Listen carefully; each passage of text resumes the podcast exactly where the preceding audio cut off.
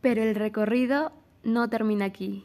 Si quieres sumergirte aún más dentro de los pantanos de Villa, entonces tienes que dar una vuelta en el botecito.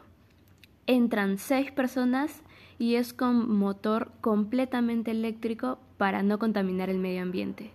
Estarás completamente rodeado por totora y podrás ver las distintas especies de aves revoloteando en el agua.